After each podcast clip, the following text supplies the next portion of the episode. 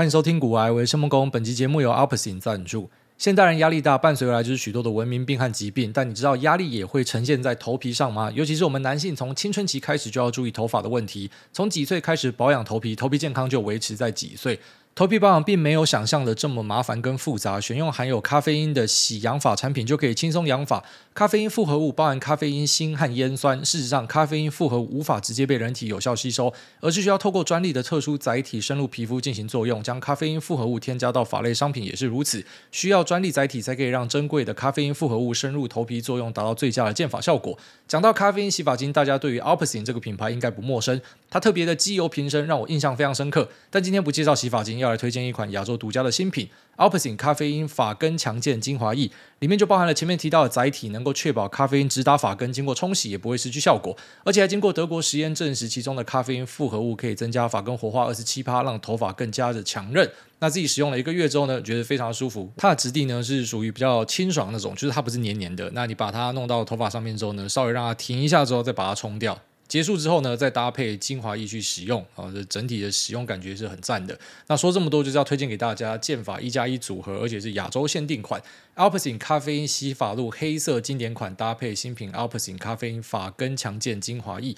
咖啡因洗发露黑色经典款，味道是清爽的柑橘香，洗完再搭配精华液，持续注入发根能量，预防头发问题，顶上魅力 up up。双十一限时限量卖完就没了，然后在 Momo 跟虾皮有活动，你可以在资讯栏这边找到相关的说明跟连接。好，那这个礼拜过得还蛮不错的啊，除了呃在这个周末就要去看 Coldplay 这个非常高兴之外呢，那市场的表现也还蛮好的。那明天要去 NTK 这边跟他们做分享，然后下礼拜要去 Apple 的。呃，A 十三，然后跟大家做分享啊，就是他们的邀请啊。那其实我觉得我还蛮喜欢去呃一些大型的企业分享哦。除了自己可以去知道他们现在正在干嘛之外呢，那我觉得有一种那种校正的功能啊。哦，就是你平常自己都待在家里嘛，那你获取资讯的方式就是透过自己的查找。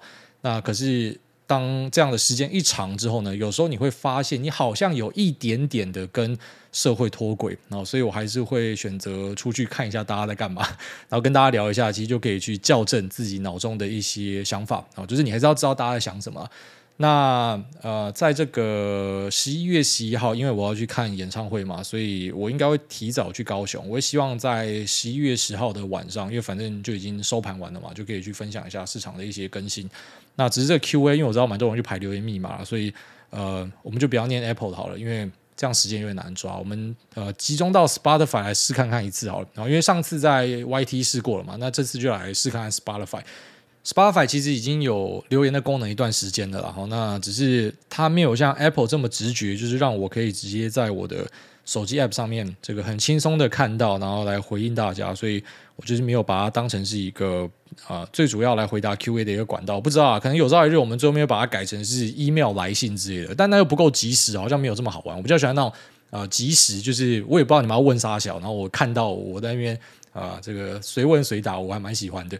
哦，但我们来试看看 Spotify 一集啊，因为它其实是可以当成是另外一种校正哦，就是我知道 Apple 的听众喜欢什么嘛，啊，你们讲什么，我我大概就可以去抓到说现在大家的口味在哪，或像可能前阵子一堆人在问融资的时候，你也可以抓到，哎，现在大家气氛是怎么样？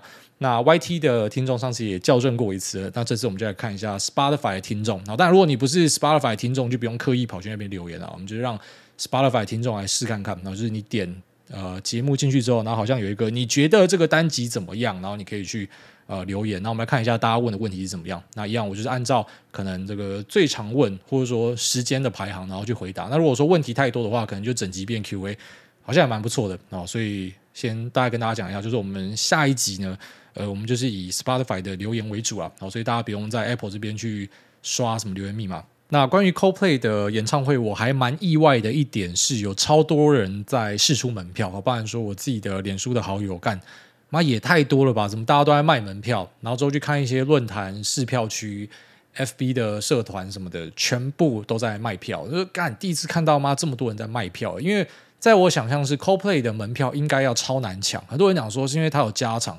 我是觉得啦，他就算办三场哦，在我的认知里面，我觉得他都应该要全满，因为 Coldplay 它是一个就真的非常酷的乐团，然后外加它比较面向主流啦，就是那种类似一些地下团会讲的，呃，那个太主流，他都用国际式和弦啊，H U N 啊，Coldplay 啊，反正就是这样的一个味道嘛。那没办法，因为 Pop Song 耳熟能详，大家听了就会唱，好传唱的东西啊，就是比较红。所以呢，在我的认知里面，我会觉得这个票应该是超多人要。那在抢票的时候，真的就是完全抢不到嘛。所以最后面就是透过呃一个非常友善的地方听众，然后他把他的票转让给我。哦，当然我都有付钱啦，我是绝对不会凹大家的。我跟大家拿一些门票，像呃在我的 Twitter 上面有人要把 Taylor Swift 的门票转给我啊，都会付钱的。我是绝对不会去凹人家的。那所以就呃非常的感谢有这样的机会，因为本来真的是抢都抢不到。当然那个 Heron 的票我已经有成功的 secure 到了，就觉得非常的高兴。不过我意思就是说，嗯。一开始看到他这么抢，那个是我认为是正常啊。现在看到这么多人在试出，这个超出我的想象啊。那后来我跟我老婆讨论这件事情，他还讲，他说，因为毕竟 CoPlay 其实也老了啦。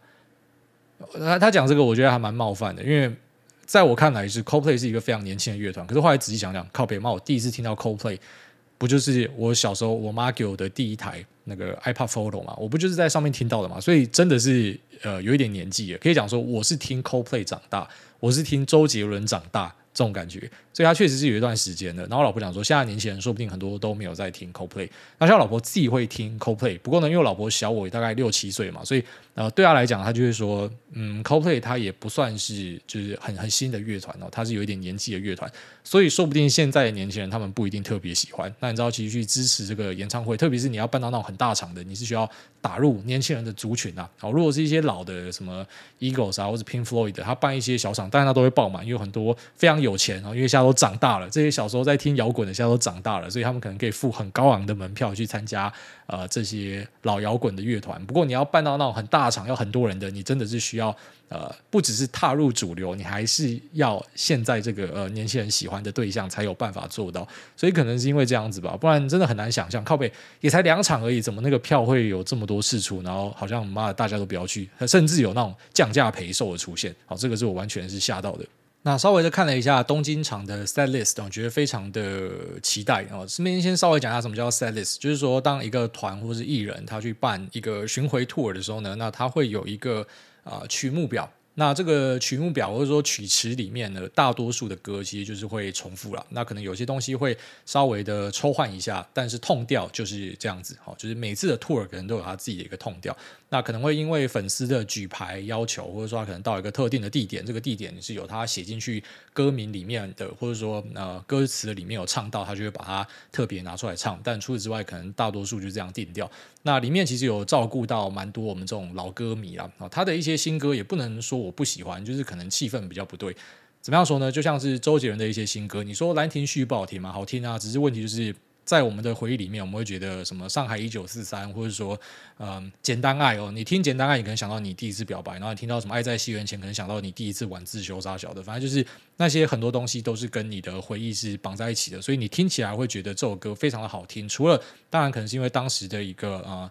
主流的音乐风格，或者说可能当时你跟你朋友喜欢的音乐风格，这一定是有加到分嘛？那再来，其实就是因为有很大的成分是因为你的情怀跟回忆，然后让这首歌变得很好听。那酷玩的新歌都比较电一点啊，啊，那这个就可能比较符合，我不知道小我五岁十岁的人，你们可能就是喜欢听这样子的东西，所以你们可能去听 Radiohead，你也是很习惯它很电的东西。然后在我看来，就是我比较喜欢它。摇滚的东西，哦，那就是说没有对错啦，也不是说我就是完全的排挤电的，我也很喜欢他一些很电的东西，只是就是不像可能过去你整张专辑都觉得说，妈靠，别太好听了吧，好，那这次有照顾到蛮多的啦，像是一些经典歌曲啊，Scientist，嗯，Yellow，然后跟 Clocks，然后都有唱到，然后再来就是有 Sparks，而这个我很喜欢，它是一首在 Parachute 里面收录的，呃，我觉得蛮 moody 超好听的歌，然后再来就是 Fix You，也是一个绝对的经典，Fix You 就是一首把呃，你遇到挫折跟坏事，然后或者说可能情场上的打击、起承转合都唱出来的一首，我觉得是经典之作啊。哦，那这些都唱到，真的是很高兴。那 Politic 呢，有可能会唱到。如果有唱到 Politic 的话，可能就可以抽个一两台 PS Five 啊。如果说有唱到 Twisted Logic 的话，哦，这首歌真的是许愿啊，因为 Twisted Logic 在他的呃过去的演唱会，我没记错的话，只有唱过一次，然后这一次还不是呃这种公开的演唱会，好像是。不知道是哪个什么高中惩罚来讲，他跑去乱入，然后他唱了这一首歌，在 YouTube 上面找到，就一次啊，这首歌也是我非常喜欢的一首歌。如果有唱他妈 Twisted Logic 的话，这边就放个祭品，十台 PS Five。那我们下下集就来抽十台 PS Five。呃，虽然是不太可能发生的，但我们就是要有一些希望跟期待嘛。那如果有 Politic 的话，抽个一两台应该是 OK 啦。或者是有 Amsterdam，那 Amsterdam 的话，我觉得也是呃蛮蛮值得的。所以就希望这样的好事会发生了。好，那就期待演唱会啦。那有些听众可能也会去吧。那就祝大家都有一个美好的夜晚。好，那接下来我们就来进入市场的一个话题。那承继我们上一集节目所聊到的，就是我认为说，如果我们开始看到 Text to Video 的一个大量盛行。那同时，其实我们现在已经有稍微看到一点点出现了。那我们很高几率会注意到，你的频宽是不够的，你的存储是不够的，或者说你的延迟是太大的，成本是太高的。那这就会立刻产生一个痛点，是必须要被解决的。所以我认为说，像是 CDN 业者、那存储业者、啊记忆体业者，那或是一些边缘运算的业者，他们都是很高几率在接下来会受惠，那甚至是有机会放到大量的东西。那算是蛮巧的啦，就是说赛道啊，坦白讲就是赛道，就是 Cloudflare 在自己。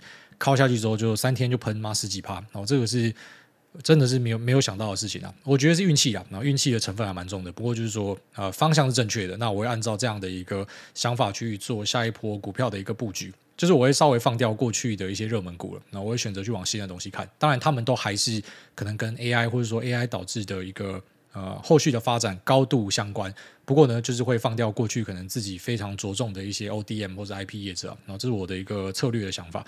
那在昨天呢，就看到群联的潘建成出来讲了一个算是呼应到我说法的一个东西。然后在过去的几天，其实都有朋友丢来说：“哎、欸、哎，干、欸、不知道是那些公司的呃发言人，他们有听你的节目还是怎样？就是有注意到过去几天有一些公司他们在法说会里面啊，那 memo 里面都写到说，开始在讲 age computing，然后就是说这个运算跟存储的需求会很大。好，还是要强调，它不是一个新鲜事啊，直接大家好像突然间。集体然后都发现这件事情，然后都开始在聊这件事情。那我确实是觉得他非常有机会啦，他就是欠一个东风而已。东风一吹，应该大家都会飞起来。好，可能连猪都他妈可以一起飞起来。那去年的潘建成在最新的说法里面就有提到说，哈，他认为在明年的下半年，NAND 会开始供不应求。然后这是昨天的一个说法。那他们开始要去呃跟市场募集更多的一个资金啊，要去发债。那要做的事情呢，就是要去确保记忆体的一个供应，因为他认为在下半年之后呢，我们可能可以看到一个供不应求的状态出现。那这个其实就是呼应了我的说法，所以我会觉得，嗯，对，应该就是这个方向。所以。布局就会往这个方向去啊，然后这是接下来自己的一些看法。那 NAND 呢，它在过去的一段时间，差不多是有一个十到二十趴的一个涨幅。那群联它的强项是那 controller 然后，它的那个市占超级高，但是在模组的部分其实也是很不错了哈。所以呃，你可以把它当成是一个业界的领头羊，看业界领头羊讲什么，其实对于我们的啊思考跟判断会有很大的一个帮助。所以我就先暂时定调，就是我认为记忆体会是一个大家低估啊。那并且非常不看好，不过呢，后面会给大家一个 surprise 的地方。那稍微的研究了一下，可以用在 AI 的记忆体哦。其实现在蛮多在讲究说可以直接 GPU direct 去储存哦。那我稍微看了一下，呃，像是 MDB，然后或者像是 PSTG 哦，Pure Storage 这个我们在之前的成长股之乱哦，就是我跟大家聊到说那时候手滑，然后一直下到一堆单。有些老听众应该知道这个故事。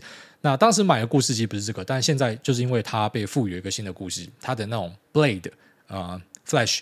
储存呢，我觉得蛮有机会的。它是那种热插拔的，就是说可以直接啊、在机器运行的当下呢，就可以去做更换。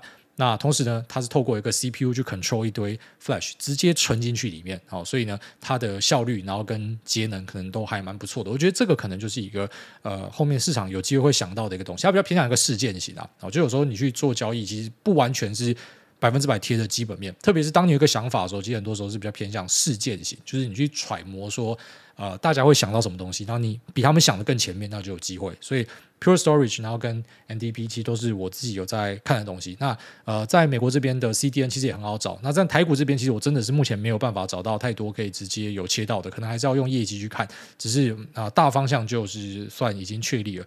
那在呃昨天呢，又有看到那个 Datadog 它的财报开出来之后，哈，这个呃股价直接往上喷，那可能开始有闻到一点味道，因为像我提到的 Cloudflare，然后或者说这一支，然后或者是啊、其他在市场上的一些 SaaS 公司，然后，这些我们在二零二零、二零二一非常热门的公司，最近都有一点点起死回生的状态出来，所以他们只要财务状况不错，然后营收增长不错，然后外加。啊，利率假设就是停在这边开始下降的话，对他们来讲是一个非常大的喘息空间。所以它过去跌掉多少，它现在就可能会喷回去多少。好，当然不是说什么喷回去原点或是新高啊，只是我开始认为说市场的基调可能会开始转向一些更有风险的商品哦。就是过去我们会觉得说，啊，因为升息你不知道终点在哪，你不知道通膨压不压得下去。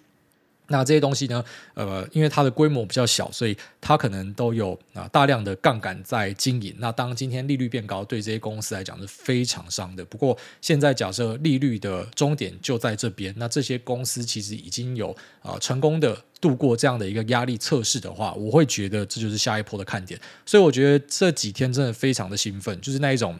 你有新东西可以看，你每天在研究，对我来讲是超开心的事情。所以，像过去可能我们一直非常专注的在丁辉达哦，在上半年以前的节目，大家应该知道，就是每集都在讲 AI，都在讲 server，都在讲 H 一百。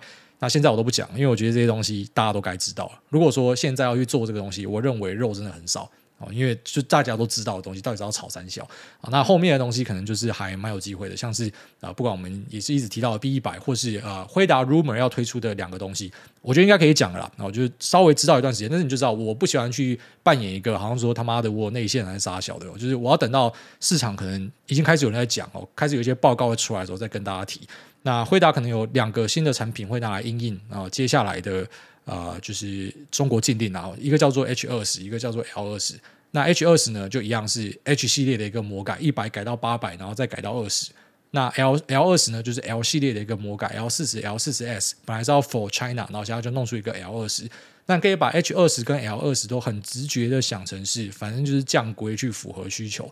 那还是要把丑话讲在前面，就是这样的一个产品呢，它在之后，我相信不久的将来就会推出。当然代号会不会叫这个我不知道，只是我目前理解到就是可能是叫这个东西。那这个东西呢，还是蛮高机会。哦，就如果说 rumor 的 spec 是正确的话，呃，他把算力稍微降低一点，然后把啊传输的这个速度拉回去，因为他知道这个禁令已经取消掉了吧，他就把传输拉回去。那如果他再这样做啊，我就觉得蛮高机会再被封一次啊。就除非你是当美国人是白痴啊，那美国政府是白痴，就是说你你干出一个产品，然后这个产品呢，呃，其实中国只要多买一点，它只要多买个两三倍，它一样可以复制出原本的一个。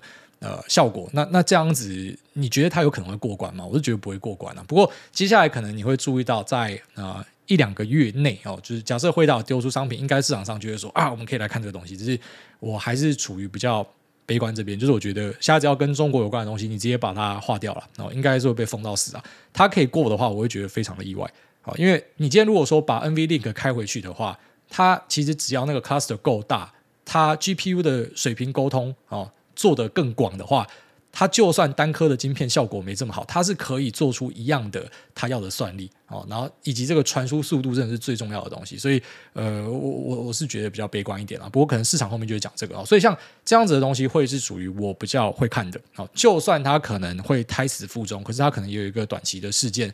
有办法可以去做一下，不过，呃，我认为市场上很多人在看的东西呢，其实就是要自己稍微的呃注意一下了哈，因为真的是全部人的眼睛在这边，你除非真的有一些数字是嗯、特别的有真知灼见，或是你的分析能力比别人强很多，不然其实就是避开那种可能最多人在注意的东西啊。所以像我自己就是慢慢的在过去一段时间开始把。注意力放在一些啊、消费性啊、高速传输啊，然后或者是呃现在聊到的 edge computing，然后跟记忆体哦，这个我认为是接下来的一个重点。那只是在台股这边真的是还没有办法呃抓到比较明确的东西啊。好、哦，你你你说受惠的话，大家都会，只是哪一个会爆冲？我要找的是那个会爆冲的东西。所以当然以现在的规划，我们有一种策略就是，你就先全部都买一点，然后你再泰弱留强，这是一种啊，是可以这样做啊。啊，只是我我没有，我还是觉得先好好的看。好，反正美股这边有做一些东西，OK，然后接下来就泰股这边看有没有什么样的机会再去。做介入，那因为现在比较偏向是一个左侧的做法，所以我会去注意一些在呃美股这边跌的比较深的东西。像前阵子跟大家分享，就是说呃有注意到这个 Google 摔特别深，所以我就变 Google 大将军嘛。然后就他手上有蛮多东西都是跟 Google 相关的呃 TPU 的供应链。那接着呢，就是会持续的去找类似的东西。然后有注意到 Fortinet，我最近也是跌到连老妈都不认得啊，连老妈看到他想说，干你怎么被打到？这副狗样哦，就是他，他真的是跌到妈屎喷出来。他在过去的两次 earnings call 跟 guide 里面，呃，应该这样讲，earnings call 我觉得都还可以。可是最主要的问题是 guide，他连续下降了两次 guide，就是说他对未来的展望呢是越发的保守，不符合他本来的一个预期。然后每次下降都是直接杀个他妈的几十趴这样，反正就是很很夸张的疯狂下修。然后跌到这个程度呢，就稍微计算机打一下会发现说，隐含的未来成长率可能就是妈不到十趴，也就是说市场对它是非常看坏的。那我会蛮期待，就是之后再看到哪一家的 analyst 跑出来降评，如果等到 downgrade 的话，我也想抄一点试看看呢。就是，嗯，你就知道有时候市场很好玩的地方是在于说，大家全面看坏，然后开始去 downgrade 之后，那个就是低点。所以我会觉得可以稍微等看看，因为资安我还是觉得是未来一个呃发展很不错的地方。但是我自己对于资安的投资呢，我是有错估了。我就是我手上是有资安的部位，然后在年初的时候，其实我的想法是，我认为呃资安是一个刚性需求。然后，特别是其实治安公司的老板也都跟你讲是刚性需求。当然，其实每个老板一定都他妈的会讲自己是刚性需求。只是治安这个东西，你就知道说它是一个呃必须的防护，并且在现在的时代，你注意到美国有一个治安部，台湾有一个治安部，那他们对于治安的要求越来越高，会要求每个企业可能都要基本的防护，然后跟投资。所以你会觉得，就算可能啊、呃、科技股进入一个衰退，但这个东西的支出应该会维持。但看起来没有，然后看起来还是有遇到库存调整，所以这个是我觉得我今年呃误判的一个东西，就是我自己当然也会因为自己的误判，然后去呃吃到一些不管是亏损或是说资金效率的一个逆风。不过没关系啊，就是我还是觉得在明年哦，这个资安的复苏应该会蛮漂亮的。所以像这个 Fortinet 呢，我觉得它的两次下降盖的应该是一个啊，以我来讲，我会觉得可以试看看长投的位置啊，因为。呃，Fortinet 它的市占其实算蛮大，那并且它除了有在做 Firewall 之外，那在呃 SASE、SASE 或者说 Secure Access Service Edge，就是说现在一个呃过去几年算是蛮火红的一个新的网络架构。那这个东西它其实比较复杂一点，因为它等于是把很多东西直接呃绑在一起，就除了 SD-WAN 之外，跟治安，然后再去呃结合，包含说像是呃零信任的一个。整体架构包起来之后呢，然后把它的东西设计在云端里面。那透过在云端的资源，那各个业者可能就不太需要去在自己的终端去再额外放很多设备来达到一个防护的效果。有有一点类似 CrowdStrike 给你的感觉，反正就是说，呃，CrowdStrike 是更屌了，就是它它放一个可能妈的只有几 KB 的小东西在你的软体跟系统里面哈，然后就会让这个东西是有保护的，那非常的强大，所以可能是一个未来新的一个大趋势啊。当然。一些传统的防火墙可能还是在工厂端，或者说一些特定的应用上会有它的市场，而且也是成长。不过我认为说，呃，新的这种安全存取服务边缘呢，应该是蛮有机会的。那 Fortinet 当然它也是其中一个业者啊，所以我会觉得。呃，自安在未来应该还是一个蛮大的故事，然后特别还是要跌到老妈都不认得，那可能就是一个很不错介入的地方。好，就是说符合自己的一个策略了，就是可能稍微的在保守里面去找一些有成长性的东西，然后直到我找到呃，就是下一个故事确定在哪，就来说我们真的注意到 text to video 的东西出来，然后老黄直接炸一个，这时候就算股价在右上角，老子都直接追上去。反正我只要确定主流在哪，我就追上去。但我确定主流之前呢，我觉得做法就比较偏向我去挑一些这种防守性的东西，而且有时候防守性的东西会超出你的想象。就像 Google，它它反弹超凶的啊，就是凶到老妈都不认得。所以呃，不是说你买防守性的东西，你就没有办法吃到整体市场的一个啊增长啊。所以我觉得可能接下来 Fortinet 就是我会注意的一个公司，然后会继续找类似的东西，然后来呃套进去我的故事架构里面，然后看可不可以找出一个 Total Solution，然后就是去。想象我们在二零二四年可能会看到的一个局面，然后来做一个布局。然后昨天跟朋友聊天也聊到一个很好玩的东西，啊、就是我在跟他分享我的一些投资部位，然后跟想法的时候，我们平常都只聊吃的，然后就是干嘛整天都聊吃的。但是呢，呃，突然间就就聊到了市场跟股市相关的东西。然后我就跟他讲说我买了什么样的东西，然后他去帮我看了一下，然后自己查一下，他说：“哎，靠北，这家公司有在做呃那个食品相关的无人机台、”就是就是我们讲的那个 kiosk 啦，哈，呃，无人服务机啊。那其实现在大家都知道，说餐饮业或者说旅宿业遇到一个超大的问题是找不到人。那甚至有在讨论说，可能要开放外劳来做这件事情。嗯、其实这个是我觉得必然会遇到的事情啊。你想一下，你今天去欧洲，是不是很多店里面其实是没有什么员工的？那他们高度的数位化，那不是说他们要装逼，他们很屌还是怎么样？其实道理非常简单，因为他们人太贵。你去新加坡可能也看到很多这种自助的东西，在韩国也是，然后韩国的自助炸鸡，然后在新加坡可能一些自助餐厅、自助 check in，然后什么自助有的没有的，一堆东西都自助的。那为什么会这样子呢？因为人太贵。好，所以台湾我觉得现在也开始要进入那样的一个阶段，就是说我们的人力太贵。在过去的一段时间，应该你有密集的注意到啊，在台湾的一些我们讲比较基层的服务业，都整天在跟你靠北说找不到人，就连鼎泰丰都找不太到人。鼎泰丰的薪水这么高诶。那这些人到底跑去哪？我稍微讲一下，蛮高几率啊，有有有很多人其实是跑进去科技业里面。我们今天讲科技业，当然不是说他跑进去当成一个啊、呃、这个设计师，然后可以做晶片啊，那个可能还是要有很很不错的学历，然后跟很强的这个呃学术的含量才有办法做到。那一般会去做基层服务业的人呢，啊，他们到科技业，他们当然不去做这个晶片设计，他们去雇机台啦。而且他顾机台，其实那个门槛是越放越低。啊，就连去做晶片设计的。你应该有听一些猪食屋的朋友讲啊，以前我们都是妈的 lab 里面最顶的哈，妈学历最屌的一个进来，现在他妈放一堆垃圾进来，啊，开始去歧视后辈。你看一下那个门槛这么低，没办法，因为台湾没有人，找不到人啊，所以他们只好这样，就是说把把门打开了啊。只是有些东西它还是需要一些呃这种一定水准的脑力哦才可以做的东西。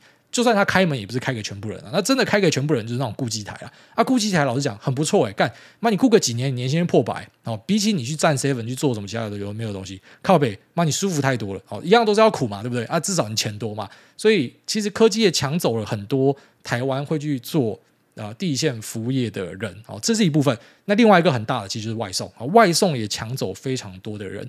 那最近就有听到很多外送师啊、外送员啊在那边靠北讲说，呃，他们觉得这个公司在压榨他们。我跟你讲，这就是供需的一环啊。因为等到大家都发现说靠北跑外送，我时间弹性自由，然后赚的钱又差不多，那我当然就跑外送。那可能很多先期介入外送的人就会发现说，你现在送的。客单哦，就是每一单你可以赚到的钱是越来越少，所以就觉得你被公司压榨，然后公司大赚钱，没有办法，每个产业都是这样，这就是供需哦。等到大家都可以进来做的时候，你就一定会被压价。但是你往好处想啊，因为外送，然后跟科技业捞走一堆人，所以导致现在你看一堆餐饮业在哀嚎啊。最近不是又有什么呃那种热门拉面店哦，找不到人，说什么找洗碗的，然后洗两天又跑掉，什么小一堆这样的故事嘛。我跟你讲，这些东西会慢慢被淘汰掉，然后新出来的东西呢，它就务必要加入去提升人员薪资的这个行列。好，所以像你注意到台湾的一些超市股，呃，像是统一，像是全家，或像是我自己最近在看的啊，美联社，我觉得美联社还蛮有趣的，它股票叫三商架构，那他们都面临了一个同样的问题，就是说人力成本太高，然后去把它的呃营业的利益压低哦，因为大家都要调薪水，因为你不调薪水，你是弄不到人的。所以你往好处想，就是说，等你外送送到不爽之后，你会发现其实外面的薪水也变高了，你可以换去别的地方。但薪水变高，其实不代表你的消费力可以变强哦，因为现在外面还是有通膨的存在。但至少就是说，我们开始看到啊，台湾的这个人力的薪资水准开始提升的趋势啊，这个列车已经开起来了。所以新的要加入餐饮业的公司，你可能就要去提高更高的这个薪资水平，才可以找到人嘛。那同时你的啊终端售价可能也会提高，所以这也是通膨的一环啦。啊，不过就是说你必须。需要去做更多高附带价值的东西，才可以赚到这个钱。因为你现在人力也变贵了，所以人力变贵，你就不可以再把这些人力拿去做很奇怪的事情。就像部队的人力假设很贵，他就不会他妈整天叫你去挖水沟，叫你去他妈除草了。好，他就会叫你去做更有价值的事情。所以，其实我觉得这是一件好事情，这绝对是好事情。好，所以呃，现在可能会有一些产业的一些老板，我相信你们非常痛苦，但。就眼睛闭起来，然后呃双眼一闭，两脚一伸啊，有时候其实你就知道被时代淘汰，没有办法，除非你转型够快，就是你赶快去把数位化的东西导入进来，然后或者是呃你就去提高你的薪资水平，然后你去做高附带价值的东西，把你的售价整个拉上去，不然你应该是难以生存啊，因为现在大家都在抢人，所以这是一个呃时代背景的东西。当今天有时代背景的东西出现，其实代表有人会大发财，然后也有很多人会被淘汰，那个是没有办法的事情。所以我认为说，在接下来，那因为我的朋友点了我这件事情，我才想到，干这是房间里的大象啊！就大家都知道，现在找不到人。那台湾的一些，然后包含像是 IT solution 公司，然后或者是一些呃无人商店转换的公司，它是一个可以密切注意的东西。像我就注意到三商架构那个美联社，他们之前讲说啊，我们不会跟进其他人去搞无人商店，然后现在开始讲说有可能会搞无人商店，没有办法，因为这几年变化太大了。所以呃，一些协助转型的企业，一些 kiosk 机台哦，一些消费型的工业电脑。也是我下一步会看的东西，而且我注意到一个很好玩的事情，是说现在几乎所有的工业电脑筹码都越来越好看。然后在前阵子就是有大量的大股东抛售啊，然后现在一些呃工业电脑的领头羊，但我们不是讲最大的可能是什么华汉啊。延华这种哦，我们就讲一些中小型的，就是在各个可能它专属的领域都蛮强的，你都注意到它的筹码有逐渐集中的一个迹象，就是说，因为在过去的表现不好嘛，所以一堆散户在跑，然后就变成有一些大户或者大股东就开始持续的去介入，所以工业电脑族群啊，应该下一波有机会，特别是消费性的工业电脑哦，因为等到大家都开始发现不得不去做转型的时候呢，那就是一个嗯、呃，可能就是一个起飞的时间点啊。啊，光是吃国内的数位转型，可能就是非常够了，所以这是我会想要看的一个东西。所以稍微跟大家分享一下，就是最近是很兴奋，因为我们真的找到太多东西可以看的。然后呃，现在的价位来说，你只要不是买过去最热门的 AI 股，其实现在一堆东西都超便宜啊，那个 Four P 啊，干你娘，什么十倍、十五倍。哎，这是超难得的长投机会。就算指数在这个一个呃位置，但是我觉得那个指数其实它，你知道以以台股的指数来讲，它很高的比例就是台积、发哥这种嘛，所以他们只要不要太烂，指数就是在上面了。但不代表没有股票可以选了，还是有了。啊。在这个位置真的，以我来看，我觉得是很很不错的一个时间点啊，所以我还是不会很悲观，就是可能呃，像我们身边朋友蛮多，其实是看。还蛮空的啊！我我讲的都不是菜鸡杂鱼啦，啊，都是手上要要很有钱的人，或者说呃要很有实力的人，也不是说很有实力才会是我朋友。意思是讲说，就是我这个人比较现实一点啊，就是我我会喜欢看说你有时机，或者说你你口袋够多的，你赚够多人，然后你讲的说法什么，然后去尊重你的说法。那啊，其实身边朋友看空的人蛮多，但他们比较偏向是指数的部分去看。这也是为什么我觉得会间接的影响我，也会开始变保守的一个原因。但是我觉得这波切换成为保守的状态，目前的发展是还蛮不错的，所以应该会持续的下去。那我觉得还是有很多股票可以选啊。所以呃，可能以我来讲，就是我我认为去避开一些热门股跟过去有炒作过的东西，就已经可以达到最基本的防护了哦。所以大概是这样子。那一样后面有注意到什么有趣的东西，再来持续的跟大家分享。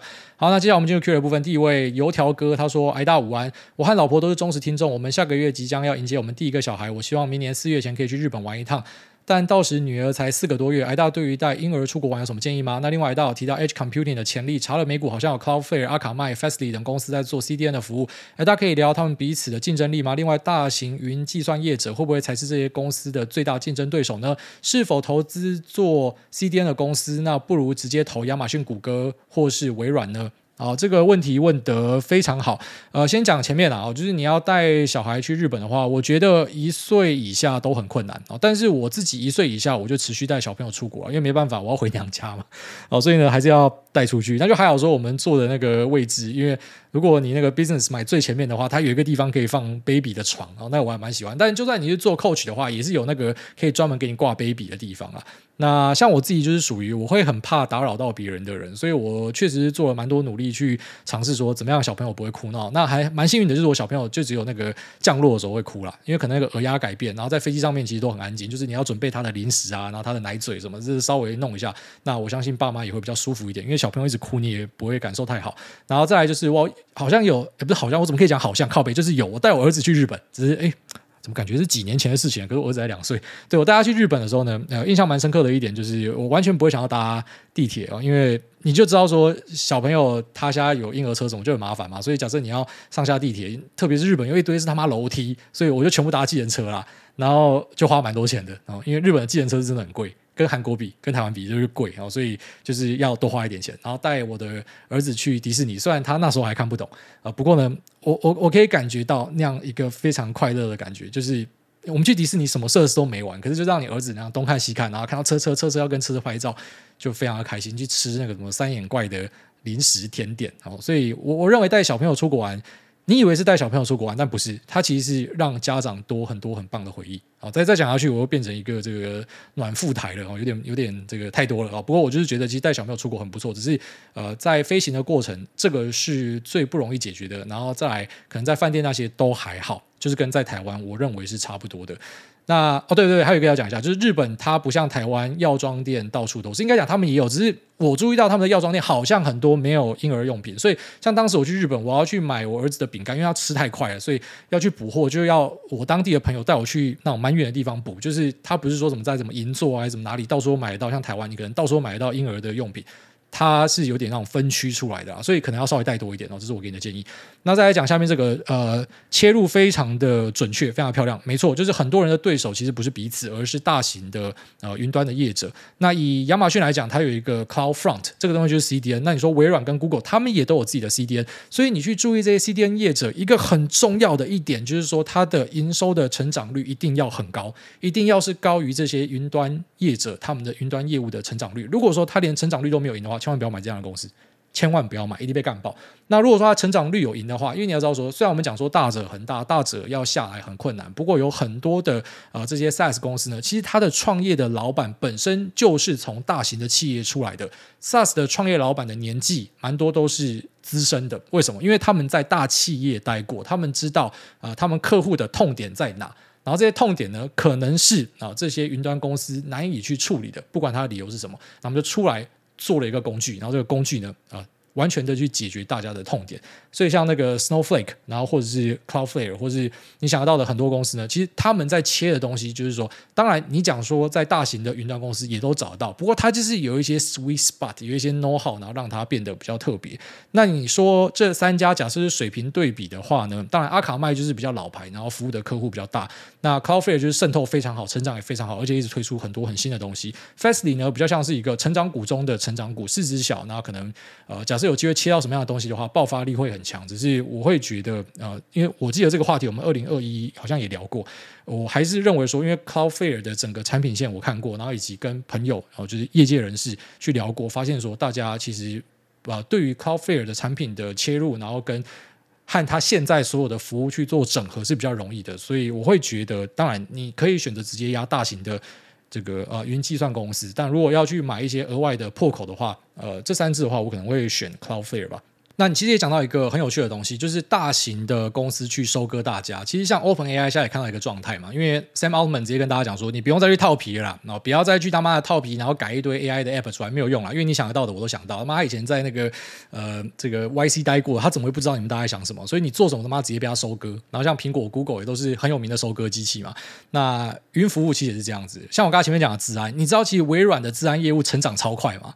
所以有可能微软它就会把一些资安业者给打出去，这也是大家要注意的点。就是有很多东西真的会被这些大型的公司给打掉。所以美股的投资之所以有时候可以让你觉得很无脑，就是因为一些大型的公司它真的就是他妈一直涨，它就他妈什么东西都切，然后除非它遇到什么反垄断之类的，不然它势如破竹啊，然后直接把大家收割光光。哎，你做了某东西？哎，我觉得很有趣哦，我要么把你买下来，要么就是我直接抄一个做出来。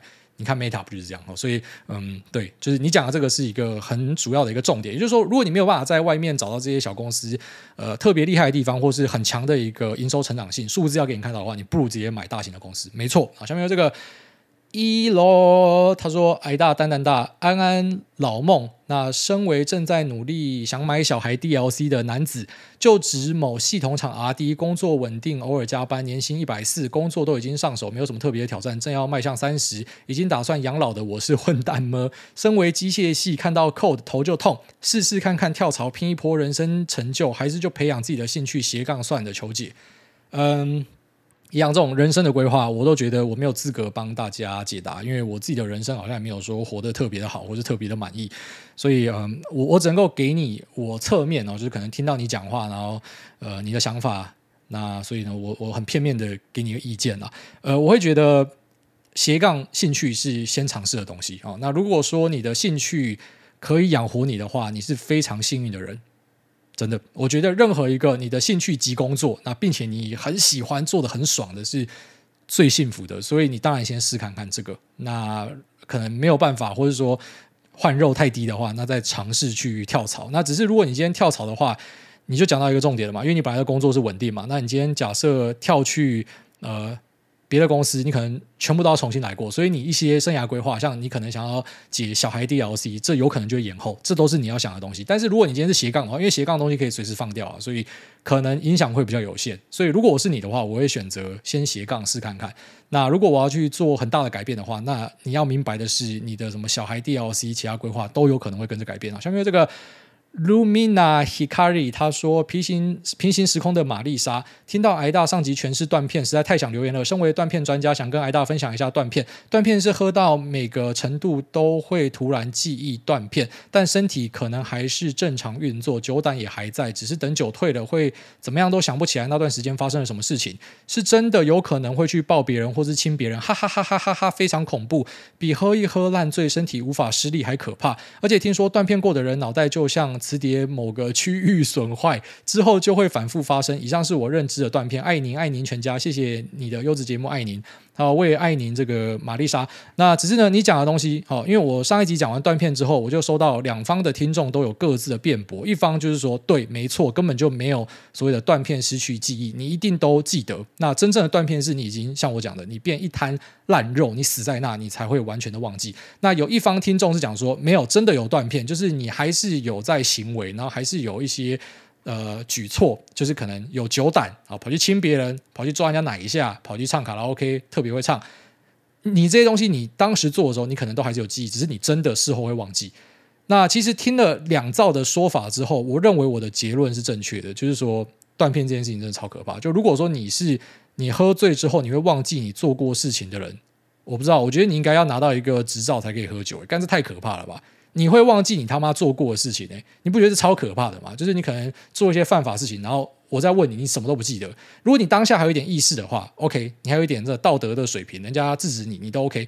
这反而是很糟里面的稍微好一点。但如果你是会真的完全忘记，然后你当下虽然说你的一些直觉还在，可是你也是。忘记你没有记忆存取，你他妈的，你不只是你的那个非挥发性记忆体挂了，你连你的那个 ran 都不见的话，哎，这超可怕，欸，代表说你喝醉，你是可能会做出一些很可怕事情的，而且没有人可以阻止你，你也不记得，你不觉得这些人应该要他妈被列管吗？所以我就觉得，呃，如果你是真的会断片的，不要喝了。因为你，你如果真的造成一些破坏的话，会后悔莫及啊！下面这个留言测试一，他说：“竹科臭韭菜，癌大你好，请问癌大投资经历里面有没有什么干过蠢事，蠢到想要一头撞死自己的那种？前阵子小弟一支股票从赚爆到赔，我发现自己没有遵守纪律进出场，真的是很想扇死自己。嗯，像这种可能有一点凹单啊，停损没抓好啊，这我都觉得还好。我自己。”真的遇到最大的打击，就是我跟大家聊过，二零一八年我去买生技股，然后并且是质押之后再把质押出来的钱再丢进去，然后再质押，就是去做两次的杠杆。那后来出国到国外嘛，讲说开始崩嘛，那可是我我不知道为什么啦，就是我还算是蛮有品的，我我知道我陪老婆回娘家，那嗯。我我我就不应该把我的情绪发泄在他身上，或是让他感受到他的回娘家之旅受到影响。所以，即便那时候遇到很白痴的事情，就是我说我要解职，他不给我解职嘛，他说你一定要现场签名啥小的，我就每天看着我的东西一直爆炸蒸发。那时候真的是非常的痛苦，然后非常的后悔。所以到现在，之所以我会有很多保守的意见，然后有时候我会讲一些比较保守的说法，其实就是因为我自己的经历。所以你会注意到那些有出过事情的人，为什么他讲话比较保守？因为他出过事情。那我也不会很直接大胆的讲说，所以有些比较大胆的人，他们就是还没出过事情而已，他早晚会出事情。我不敢这样讲，但如果你是我的好朋友，我就会这样跟你讲，我就会跟你说，因为我们真的有太多事情是无法预期跟预测的，所以呃，像自己的朋友遇到的什么阿扁两颗子弹，期货被人家干爆，然后或者是说呃，中国的那时候人民币危机，他妈一个血嘎直接嘎到差点死掉，差点要去路上睡觉。我身边这些朋友的经验都是告诉自己啊，再三的提醒，就是说你必须要去尊敬，并且是敬畏市场。所以，就算你再有把握，你都不要去做超出你自己能力范围的事情。啊，举例说，你今天杠杆杠很大，你觉得说反正我看错，我停损跑掉就好了。只是你有没有想过说你跑不掉？你有没有想过说像美股就是直接啊熔断下去？你有没有想过说跌停锁到死？你可能都没有想过这样的事情。好，所以。你只有遇过，你才会知道。那我认为像这些蠢事，就是我真的到现在都还是会 PTSD 的。就今天假设我又开始去把杠杆开很大，我会非常的不舒服，甚至会冒冷汗。那就是因为那样的一个经验。所以像这样的一个经验，是我会极力的避免自己再次再犯。那你说怎么看错怎么小的，我觉得都还好啦。好，下面这个 Funk 他说：“哎，大安，请问哎大有喜欢的神奇宝贝吗？爱您。”嗯。那个戴骷髅面具的叫什么？卡拉卡拉是不是？我我还蛮喜欢那一只的，因为那个故事还蛮难过，就是他戴的那个骷髅面具是他妈妈的头骨哦，就是这一只神奇宝贝，我从一开始就很喜欢它，它大概是我最爱的神奇宝贝了，所以对，应该就是那一只，它叫卡拉卡拉吗？但我这好像不是一个很纯的神奇宝贝粉，不过呃，就是我我最喜欢那一只啊。下面有这个曾经的少年股神，他说卤肉饭加大留言测试密码 Part Three。哎，大你好，以下三个问题要请教您：一，我的彰化朋友说肉圆就是要吃炸的，真的叫做水晶饺？请问大家喜欢吃炸肉圆还是蒸肉圆？炸肉圆？哎，我们苗栗好像也是炸肉圆，对，呃，对，炸肉圆，就是说它应该是有先蒸过吧，然后再丢下去炸，所以外皮呢？其实不太像是那种很酥脆的，就是它只是稍微有一点口感，但它不会让你整个是脆脆的那种。算炸肉圆还是蒸肉圆？应该炸肉圆吧？那如果是的话，对，我我认为是要吃炸肉圆啊。因为我吃过那种，就是真的是很软用蒸的，它对有点像大型的水晶饺。那第二个问题，小弟在路上走路或是骑车停红绿灯，每次闻到二手烟就会很燥，想说这些抽烟仔怎么不去给人家干一干？那如果是挨大的话，会怎么样调试心情？嗯，对我我我蛮不喜欢那种在可能你没有办法闪的地方抽烟的人。就如果你今天是在吸烟区抽烟，我觉得没有问题，因为。反正风向是固定的嘛，不会整天那边乱转嘛，所以啊，我就绕过就好，或是我可能知道怎么样闪。但那种走在你前面边走边抽，或是骑车抽烟的，干真的会蛮不爽的。但我自己以前抽烟就是这种人啊，所以我我知道会被讨厌啊。不过就是我我抽烟至少有一个很不错的习惯，就是我会带一个那个烟蒂盒啊。那其实总会带烟蒂盒？因为有一次乱丢烟蒂给人家拍到，就真的很丢脸，很很下干啊，真的是很没水准。不过就是。那个经验发生之后，然后就我从此都会带一个烟蒂盒。不过我真的觉得，就是抽烟的人，他是在帮周遭的人制造麻烦呐。因为我自己也曾经是那样一个分子，所以我知道。所以我这边算是公开呼吁啊，就是你抽烟，你就到集中的地方抽啊。因为这个其实蛮奇怪，就是抽烟这种东西，它是会对周遭的人，你你知道，你其实你呼出去的东西，大家吸到那就是致癌物，所以你等于在 制造一个公共的危险。不过呃，烟是 OK 的嘛，对，那。这个整个世道就是这样运行的，只是有时候我们就是让大家互相舒服一点哦。你可能集中到一个地方抽，那是真的比较好一点。然后不要边骑边抽，那真的是不太好。那三最喜欢哪一位女明星多莉帕。下面这个天下第一短脖仔的位置是我的，不要跟我抢。他说手机的妈妈是谁？手机荧幕。挨大安从挨大是愤青的时候就开始听，到现在变成一个暖到要吐的爸爸，真的是冻没掉。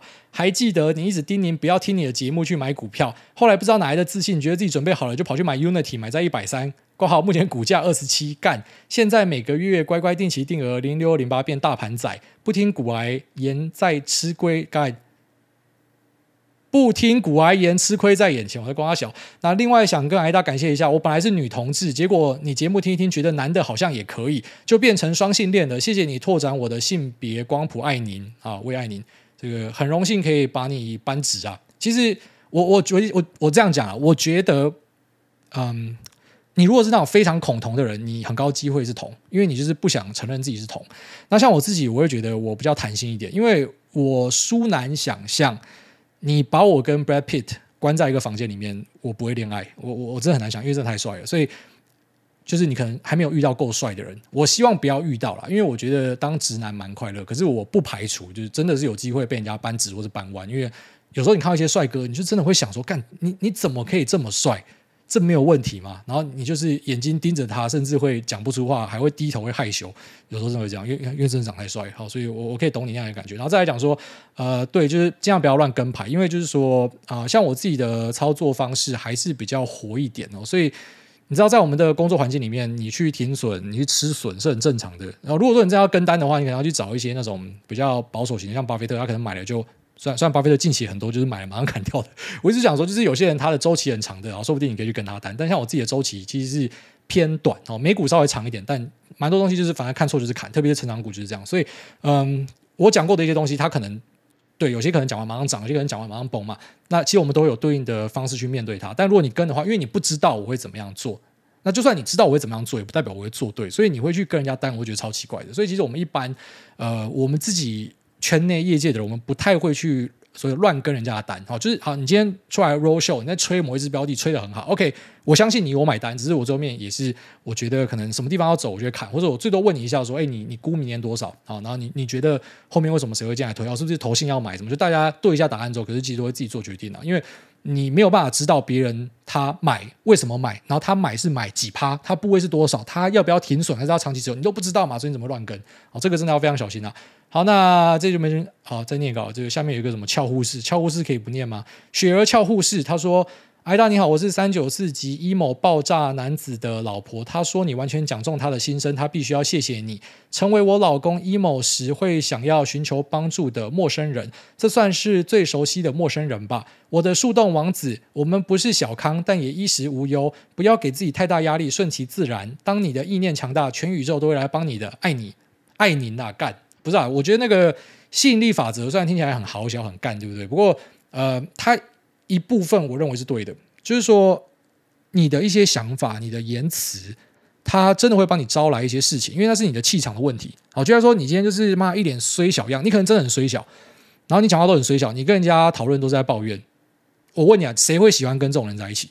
好，但一个就算他遇到很糟的事情，可是他都可以跟你那边笑笑讲，哎，干我又睡公园了，你会不会想要去拉这个人一把？你会不会想要去啊？干他他这么韭菜，还是帮他一下？或者说你有什么好事，会不会哎干今天那个爱真实有有有有折价哎哦那个。什么哪个东西有打折哎、哦，啊，我们现在这么穷，我们要一起去吃一下，我陪你去吃一下，要不来我家住一下？很多好事会发生在你身上，那是一个气场的问题啊。所以真的是先把自己的心态调好，就算你现在很难过、很郁闷，然后很很阿杂，还是不要把那样的能量释放出去，因为会影响到来的人。然后你很虚的时候，有时候会注意到兵败如山倒哦，这个是很重要的一个观念。啊，八八八八